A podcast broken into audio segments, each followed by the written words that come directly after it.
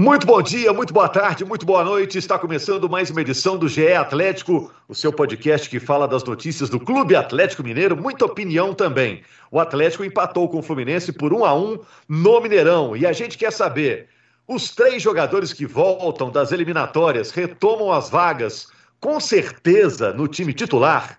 O Atlético fez por onde para ganhar a partida contra o Fluminense? Qual time do Brasileirão está jogando mais bola hoje? Eu vou falar com o Henrique Fernandes, com o Guilherme Frossar e com o Guilherme Macedo. Eu sou Rogério Correia, estou aqui distribuindo bola. Além desses assuntos citados aqui, Henrique, sobre o que você quer falar? Está engasgado com o que, Henrique? Tudo bem, Rogério? Um abraço a todos. Acho Tudo. que o Atlético se deparou com uma nova forma de ser marcado, uma nova maneira de marcação. O Fluminense fez algo que ninguém tinha feito e eu vou falar sobre isso. Será que o Galo tem lições a tirar dessa desse nova, nova forma de enfrentamento que ele vivenciou, principalmente no primeiro tempo do Mineirão? Frossar, o que, que você vai trazer para a gente? Você que é tão bem informado. Fala Rogério, Macedo, Henrique, boa tarde, boa noite, bom dia, enfim, para todo mundo. Acho que a gente pode falar um pouco sobre esse segundo tempo contra o Fluminense, que na avaliação do São Paulo foi um dos melhores do Atlético na temporada. Foi isso tudo mesmo? Acho que cabe discussão. E você, Macedo, quer falar sobre o quê? Fala, meus amigos, pessoal que está ouvindo a gente aí também. Eu quero debater com vocês é, como que o Galo vai reagir a essa pressão mais de perto dos adversários que agora estão realmente colados, né? Vamos, vamos ver qual vai ser a reação do Galo aí. É, o Inter colado, o Flamengo tentando chegar, a gente está gravando isso na quinta-feira, às duas horas da tarde. Vamos falar do jogo de ontem, Atlético e Fluminense, um a um. Foi um bom jogo, foi um jogo legal, o placar não foi o que o Atlético esperava, mas o jogo em si foi bacana? O que, que vocês acham? É, o jogo foi legal, mas eu, eu acho que faltou do time que estava pior em campo um pouquinho mais de equilíbrio para ele ser mais legal ainda em cada tempo, né? O Fluminense foi me bem melhor na sua estratégia na primeira etapa, faltou um pouquinho do Galo. E no segundo tempo o Galo foi muito melhor, faltou um pouquinho de Fluminense também. O Fluminense teve uma bola muito boa no segundo tempo, uma bola do Luiz Henrique, e depois teve um monte de espaço para contra-atacar, mas o Atlético sufocou, o Tricolor não conseguiu ser tão perigoso. Mas eu, eu destaquei aqui que o, Galo se deparou com uma forma diferente de ser marcado, gente. É, e foi uma surpresa. Antes do jogo, estava nessa com o Rogério, o jogo pelo Premier, também com o Lédio Carmona, conhece muito bem o Fluminense. Quando saiu a escalação do Fluminense, a gente meio que concordava ali que o desenho do jogo era um jogo de Fluminense retraído, com muito poder de marcação no meio, né? Tinha três ali de mais de marcação, o Dodi, o Hudson e mais o Iago. Uh, explorando a velocidade dos jogadores abertos. Luiz Henrique e o Pacheco inicialmente, depois o Pacheco, mas ele optou por repor com o cara mais rápido que ele tinha no banco, que era o Caio Paulista. Então o desenho parecia ser esse, né? Fluminense dando campo ao Atlético, explorando as costas do Atlético com espaço vazio que ia se criar. Mas a gente não viu isso na prática. A gente viu um time do Fluminense marcando muito mais agressivamente que qualquer adversário que o Atlético tem enfrentado, sufocando a saída de bola do Galo. Né? Principalmente se aproveitando da ausência do Júnior Alonso, que é essa bola de segurança para sair, que é o cara que não erra passe ali atrás, que é o cara que vislumbra o melhor caminho para sair jogando. Então, muito do sufoco que o Atlético teve para jogar no primeiro tempo passa por essa marcação mais agressiva aplicada pelo Fluminense. Um time que foi mudado para isso, e montado para fazer esse jeito de jogar funcionar. Se tivesse Nenê, se tivesse Fred na frente, esquece, gente. Esses caras não iam marcar com a mesma dedicação, porque não tem perna e nem característica para ficar trocando de um zagueiro para o outro, para acompanhar a passagem de lateral. Caio Paulista virou um marcador individual do Arana quando o Arana se aventurava à frente. Você consegue imaginar o Nenê jogando aberto fazendo isso? Eu não consigo. Então acho que a, a escolha uh, foi muito boa por parte do Odair e a aplicação no primeiro tempo foi perfeita, eu diria. O Fluminense fez um primeiro tempo perfeito dentro da sua proposta. Mas só deixando bem claro, você usou a palavra sufoco, é... mas não teve sufoco do Fluminense no Atlético. Não, não, não, não, não, não, não sufoco em oportunidades do Fluminense, um sufoco para jogar. Em outro sentido. É, para fazer o seu jogo funcionar. Acho que o Atlético estava estrangulado na partida. Se você for ver o gol do Fluminense, sai num erro de saída que não é a cara do Atlético, uma bola que o Hever rifa pelo, pelo meio, por dentro, uma bola que não ia passar claramente de um time que não, não tinha opções para fazer o que mais gosta, que é trabalhar essa bola com qualidade. Então eu acho que o sufoco foi nesse sentido, né? De não dar ao Atlético a chance de impor o seu jogo. Acho que foi o time que conseguiu fazer isso de uma forma diferente e uma forma que o São Paulo ele, com certeza já começa desde hoje, talvez desde a madrugada, né? Porque ele é workaholic, né? Viciado em trabalho. Talvez desde a madrugada ele já deva ter analisado o primeiro tempo, foi um primeiro tempo bem preocupante, assim, pelo que o Atlético mostrou e acabou levando individualmente vários jogadores abaixo. O Sávio, um deles, né? O cara que a gente elogiou tanto, que a gente esperava certa irregularidade e ela veio nesse jogo. Foi um segundo jogo bem apagado desse jovem profissional do Atlético. Agora, se teve um ponto positivo, né, Guilhermes, Frossari e Macedo, é que contra o Fortaleza, o Atlético teve dificuldade para entrar na defesa do time do Fortaleza, né, do time tricolor, tricolor do PC. Contra o Fluminense, outro tricolor, no segundo tempo o Atlético encontrou uma fórmula, né? A coisa mudou na etapa final, né? acho que no segundo tempo o Atlético agiu e, e, atuou como vem, vem agindo né, contra a maioria Exato. dos adversários. O time apertou o Fluminense, dominou o jogo, empurrou o adversário para trás. Eu acho que o primeiro tempo, muito abaixo do Atlético e acima do Fluminense, tem muito a ver com o que o Henrique falou, a postura do Fluminense. Eu vinha falando aqui semana passada no podcast que dificilmente um time que vier jogar contra o Atlético totalmente atrás, buscando só contra-ataque, vai ter resultado. Porque o Atlético tem um volume muito grande e acaba achando gols. Mas o Fluminense não fez isso. O Fluminense tentou marcar em cima, adiantou linha de marcação no primeiro tempo e deu certo. Enfim, achou aquele golaço, se não me engano, do próprio Caio, né, que entrou no jogo. Exato, e, Caio Paulista. É, e, e, abriu o placar. É, e aí o Atlético teve, teve que voltar com uma postura totalmente diferente. Eu acho que o São Paulo foi muito bem na, na avaliação dele pós-jogo, assim, na, na coletiva. Falou que foi um dos melhores segundos tempos do Atlético aí na temporada. Acho que sim, foi muito bem. O Atlético teve pelo menos aí 10 chances de gol. Lembrando que em um lance foram três, né? O Muriel fazendo defesas em seguida ali.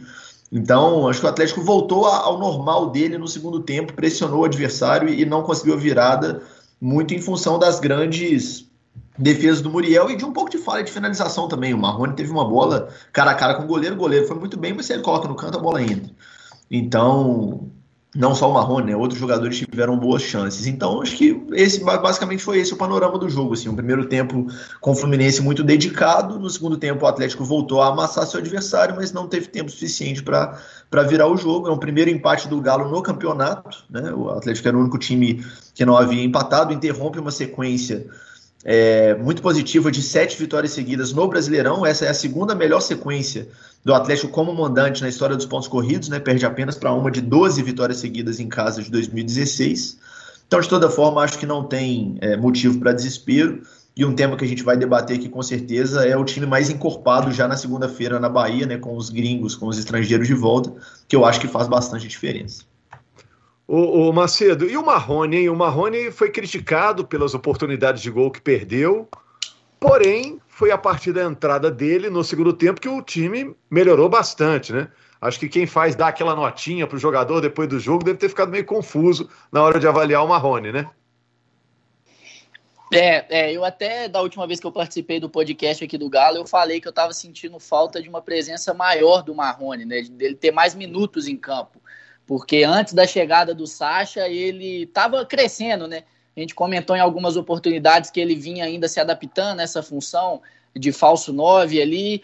E ontem ele teve um tempo inteiro para jogar. Eu acho que ele deu uma. ele contribuiu para esse crescimento do Atlético. É, mas eu acho que o Sacha ali na, na, na, do lado direito também não, não conseguiu render tanto. O Jair apareceu muito bem por aquele lado. É, uma das várias chances criadas ali pelo Atlético parte de uma, uma metida de bola do Jair que estava numa função de ponta direita, pregado lá na, na bandeirinha de escanteio. É, mas eu acho que faltou desses pontas do Atlético ontem. O Keno também, é óbvio que ele não ia jogar tudo que estava jogando em todos os jogos, né? Mas não conseguiu ser o Keno que a gente estava vendo, efetivo participou muito do jogo, mas não conseguiu é, é, ser tão efetivo assim. E eu senti falta também, é, no primeiro tempo, principalmente ali um apoio ao Savinho por parte do Guga. É, o Guga não deu tanta opção assim, o Savinho cortava todas para dentro e errou a maioria dessas bolas, tomada de decisão. Queria cortar todas para dentro e colocar na área. Às vezes tinha uma aproximação de quem vinha de trás e, e não aproveitou bem isso. Agora vocês falaram aí, o São Paulo falou de um segundo tempo que talvez tenha sido o melhor do Galo é, na temporada. O primeiro tempo, será que não foi o pior? É, assim, mais com, que o Galo teve mais dificuldades? Não sei. É, teve um segundo tempo contra o América naquele jogo da volta que foi muito ruim, que o América voltou. O Atlético engoliu o América no primeiro tempo, o América voltou engolindo o Atlético no segundo. Mas o primeiro tempo, é, a, a, marcação do Fluminense encaixou. O Henrique falou bem, né? No segundo tempo, o Fluminense não conseguiu nem sair de trás. O Atlético massacrou o Fluminense lá dentro. E óbvio que esse volume de jogo também teve a ver com o fato de o Fluminense não conseguir sair pelos dois lados, né? O Fluminense atrapalhou, é, o Fluminense se sentiu atrapalhado pela pressão do Galo. E essa pressão do Galo também só aconteceu da maneira que foi porque o Fluminense não conseguiu escapar. É, a gente tem que analisar sempre pensando que duas equipes estão jogando, né? Que são dois modelos e duas atuações se confrontando. Uma coisa acontece graças à outra e vice-versa também. Eu acho que o Atlético no segundo tempo teve uma série de mudanças táticas, pequenas, pontuais e posturais, é, que fizeram com que o time melhorasse dentro do jogo. Eu acho que primeiro, comportamental. O Atlético voltou mais ligado no segundo tempo, está claro. Isso aí acontece muito no futebol. A gente procura um monte de explicação tática, física, e existe uma mudança de comportamento, uma chamada que os caras tomam no intervalo. Uh, enfim, o treinador consegue mexer com, com, os jogadores. E eles mesmos, entre eles, ali depois de ter um tempo para parar, eles falam: não, vamos voltar diferente. E o Atlético voltou diferente. Eu acho que no segundo tempo, o Galo passou a fazer uma saída de bola mais direta, mais rápida, sem circular tanto a bola defensivamente, porque perceberam que se eles demorassem muito a sair de trás, o Fluminense ia avançando gente, ia tornar mais difícil essa tarefa de sair de trás. Então a gente viu mais vezes a bola partir diretamente do Hever ou do Rabelo uh, ah, para um volante que estava ali centralizado para fazer a saída, que nunca foi o Jair. No segundo tempo, o Jair foi Alan Franco, foi um jogador de meio campo bem mais avançado, mas era o Alan, no início era o Natan. Esses caras já giravam o corpo e levavam a bola. Algo que é incomum a gente ver no time do São Paulo. Vou discordar um pouquinho do Macedo. Eu senti o Guga até mais presente no apoio do que normalmente. Se você for ver o lance do gol, ele faz uma ultrapassagem de lateral na jogada que o Sacha coloca na área e o Marrone apara para o Arana fazer o gol. Ele ultrapassa por fora, que é um movimento raríssimo do Guga nesse time do Atlético. O Guga é um lateral construtor, a função dele é sair a bola e trabalhar por dentro, ser mais um homem por dentro para gerar espaço para os jogadores abertos. Eu acho que foi providencial tirar o Sávio do jogo, o Sávio estava errando tudo, e aí a ressalva vale mais uma vez, o talento dele é claro, mas é um menino de 16 anos, que diante de um jogo complicado, não é de lá que tem que sair a, a solução mesmo. Não é, ele é mais uma peça. O Fluminense botou pressão, a bola chegou menos para ele, quando chegou ele estava pressionado, não conseguia trabalhar bem essa bola, ele tinha que sair mesmo no intervalo.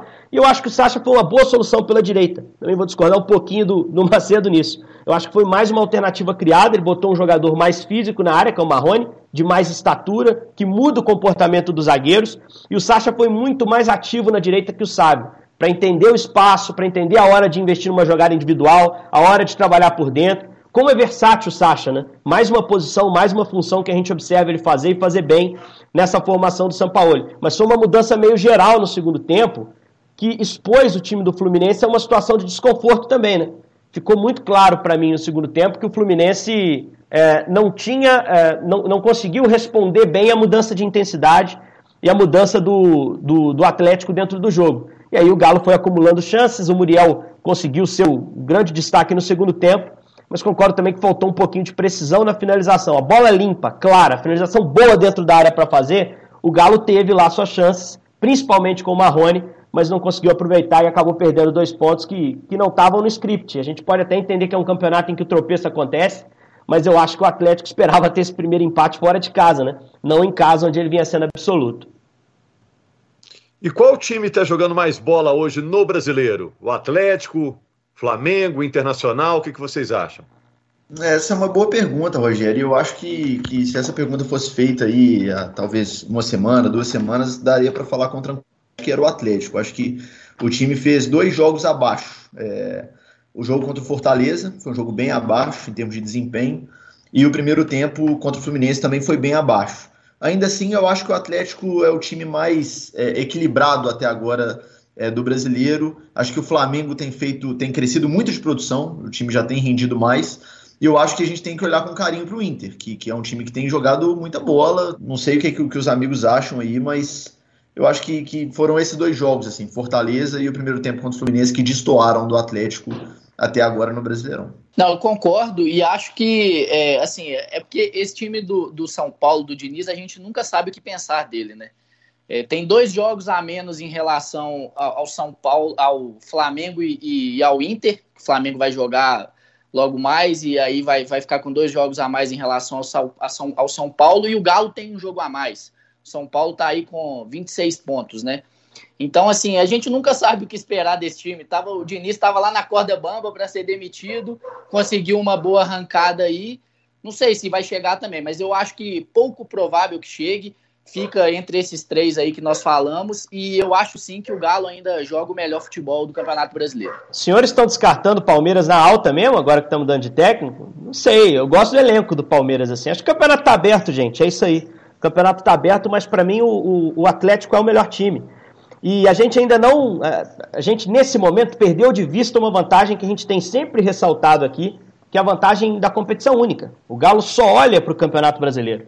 E isso lá na frente vai fazer diferença. Né? Daqui a pouco o Flamengo está olhando para a Libertadores, ainda nem estreou na Copa do Brasil, Inter, idem. E aí o Atlético vai levar certa vantagem em relação a essas equipes. É, é a sensação que eu tenho particularmente.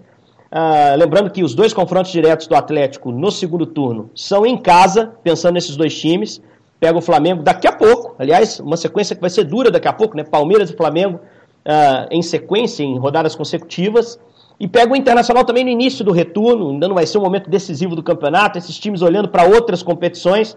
Então acho que isso pode ser algo positivo. E o Atlético vai voltar a ter todos os seus jogadores à disposição e mais do que isso, deve ter reforço. A gente estava falando do Matias Aracho, a gente pode falar daqui a pouco de outro jogador que o Atlético possa olhar nessa janela. Então acho que é um time que ainda não está na sua versão acabada, na sua versão final. Tem margem para crescimento, assim como os outros também têm, mas eu vejo essas forças, essas fortalezas aí como talvez determinantes para que o Atlético tenha alguma vantagem lá em fevereiro, quando o título vai se definir nas rodadas finais. É, na verdade, né, Henrique, já no jogo contra o Grêmio, o Grêmio jogou com mistão, porque estava envolvido em outras competições. Então, além de você poder descansar o seu time durante a semana, o outro é obrigado muitas vezes a se mexer, a usar caras que não quer usar por necessidade, né? Agora, Frossar, o Henrique falou do Zaracho. É, em que pé que tá? O que, que andou da, do último podcast para cá? Pois é, Rogério, é uma negociação que envolve valores altos, né? Portanto, não é do dia para noite, apesar de o Racing ter dado ok para a proposta do Atlético, tem questões de detalhes contratuais ali para acertar. O Atlético tem que acertar o, o salário do jogador, temos contratos e detalhes mas nas últimas horas, volto a dizer, a gente está gravando aqui no início da tarde né, desta quinta-feira, nas últimas horas a, a, as conversas evoluíram bastante. A tendência é que o Atlético anuncie o jogador aí, se não ainda nesta quinta, na sexta, ainda nesta semana. Eu acho que vai ser um jogador que aporta muito para o Atlético, assim, pelas características, até trazendo para o jogo de ontem, para o jogo contra o Fluminense. Na minha opinião, um jogador que teve abaixo também foi o Natan.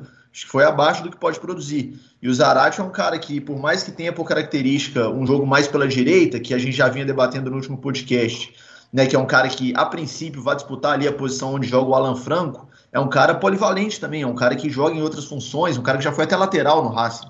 Então, acho que é um jogador a mais. Até trazer um, um, uma pequena informação de bastidores, Rogério, que, que a gente conseguiu apurar e, e provavelmente vamos trazer mais detalhes depois que essa negociação for oficializada pelo Atlético. Né, o Zarate, pelo que eu apurei, pelo que eu ouvi, foi um jogador que a princípio foi oferecido ao Atlético por um intermediário, ou seja, inicialmente não foi o São Paulo que levou o nome à diretoria, o Atlético pegou esse nome e pescou esse nome no mercado, e a diretoria naturalmente foi consultar o São Paulo sobre o jogador. E aí, aprova, o que, que você acha?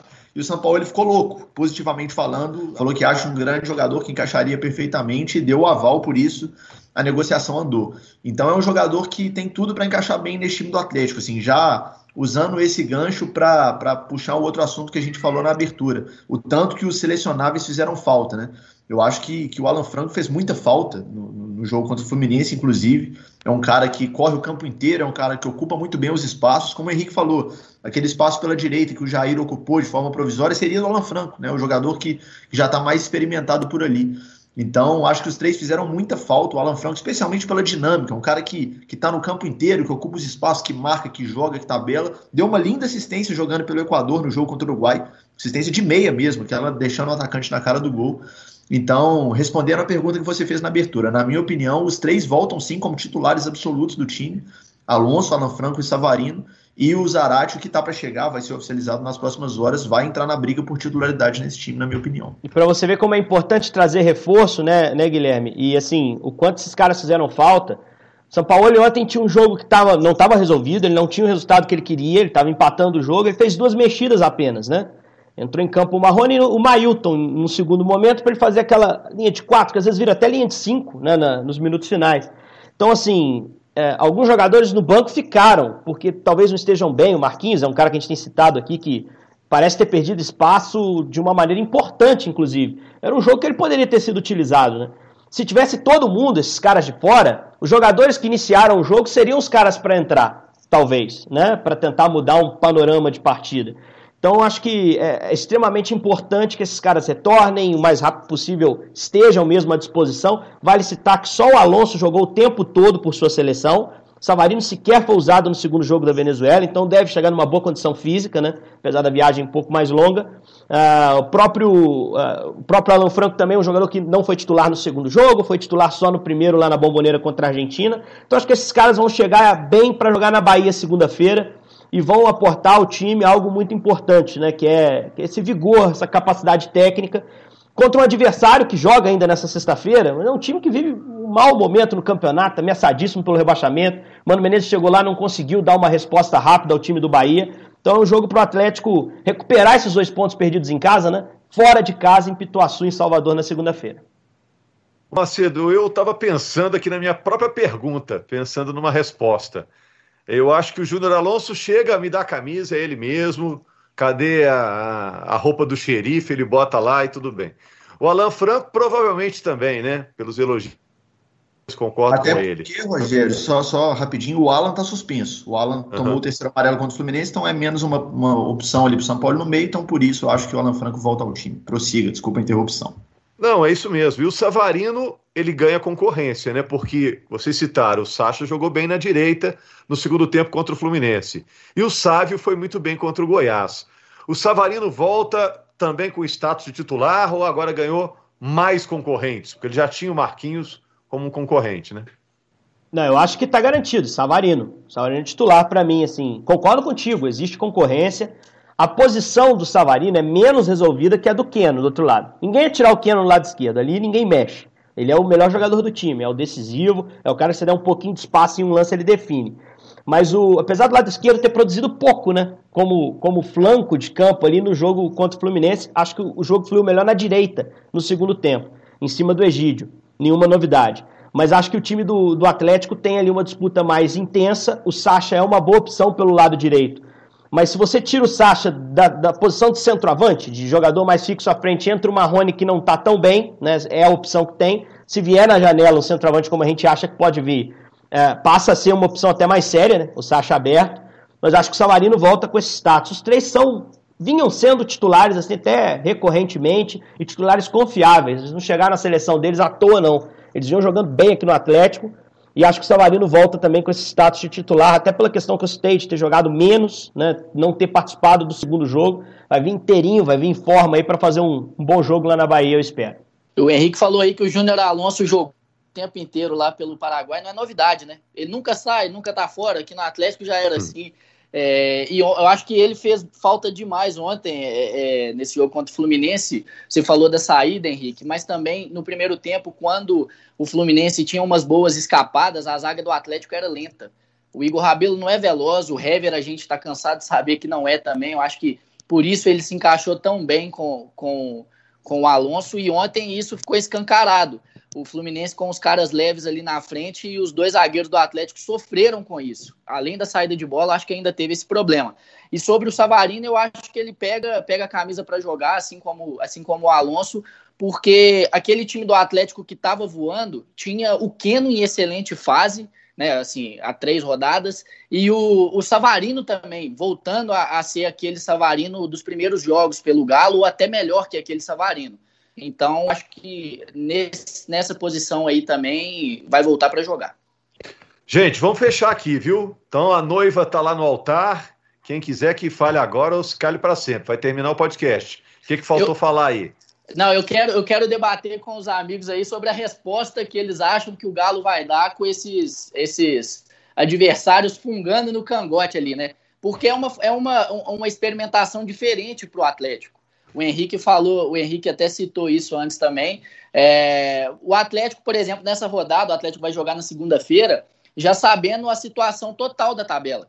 É, vai saber se o Flamengo vai estar tá na sua frente, vai, tá, vai ter alguns pontos de diferença, se o Internacional vai estar tá a três pontos a um ou ainda empatado. Eu quero ver como que vai ser essa resposta. E eu acho que nesse jogo contra o Fluminense, já no segundo tempo, foi uma amostra importante de uma resposta dessa, porque no intervalo do jogo o Internacional já ganhava bem do esporte, não estava com o jogo definido, mas o Atlético perdendo e o Inter ganhando fora de casa lá, estava indo para a liderança. Eu quero ver como que vai ser isso aí. É, mas já tinha jogado contra o Goiás com o Flamengo empatado em pontos né, no sábado. O Flamengo ganhou do Vasco antes, empatou em pontos, não passou, mas empatou em pontos. Assim, essa, já tem essa companhia desse time. O Atlético sabe que não vai ganhar sobrando esse campeonato, gente. Que pelo menos é a lógica natural, né? Eu só acho que enquanto ele tiver esse joguinho a menos com o Atlético Paranaense, e hoje à noite, quinta-feira, vai voltar a ter um jogo a menos em relação aos dois, Flamengo e Internacional, é, a radiografia fica prejudicada. Essa pressão é relativa sobre o Atlético. Os caras sabem que são, líder em são líderes em aproveitamento ainda. Se ganhar o jogo que devemos, a gente reassume essa ponta, então essa liderança é ilusória. Às vezes os companheiros de imprensa de Rio e São Paulo não lembram isso, mas mesmo que o Flamengo assuma a ponta, o Galo segue com aproveitamento melhor, né? É, é fato, é uma notícia nova, um novo líder, precisa ser respeitado até por ser o atual campeão, mas ainda estará na mão do Galo. A gente precisa sempre ter em mente que um jogo a menos não são três pontos a mais necessariamente, mas é um jogo em casa contra o Atlético Paranaense, que está longe de ser um time é, avassalador no campeonato. Então eu acho que ainda é uma situação é, controlável de pressão enquanto o Galo tiver esse jogo a menos. Ainda estará na mão dele essa liderança. É, no intervalo contra o Fluminense, o São Paulo certamente deu um, um sacode no time para o time voltar diferente. Eu acho que a situação da tabela também dá um sacode no Atlético, manda um recado para os jogadores do tipo: não dá para entrar em campo passividade que o time entrou no primeiro tempo contra o Fluminense. Acho que, independentemente do bom jogo do Fluminense, o Atlético foi muito abaixo em termos, inclusive, de postura. Então, a tabela, como o Macedo trouxe o, o debate aí com, com Flamengo e Inter no cangote ali, né? É, serve também de alerta para o Atlético que, que o nível de aproveitamento, de rendimento que o time vinha tendo, precisa ser mantido se o time realmente quiser ser campeão. Valeu, gente. Obrigado. Obrigado a você que acompanhou até agora. O Atlético segue na briga pelo título. Tá ponto a ponto a briga na parte de cima da tabela. Grande abraço. Na segunda-feira estamos de volta com mais um podcast falando do Clube Atlético Mineiro. Para recomendar para alguém, ge.globo barra Atlético. Repetindo, ge.globo barra Atlético. Grande abraço.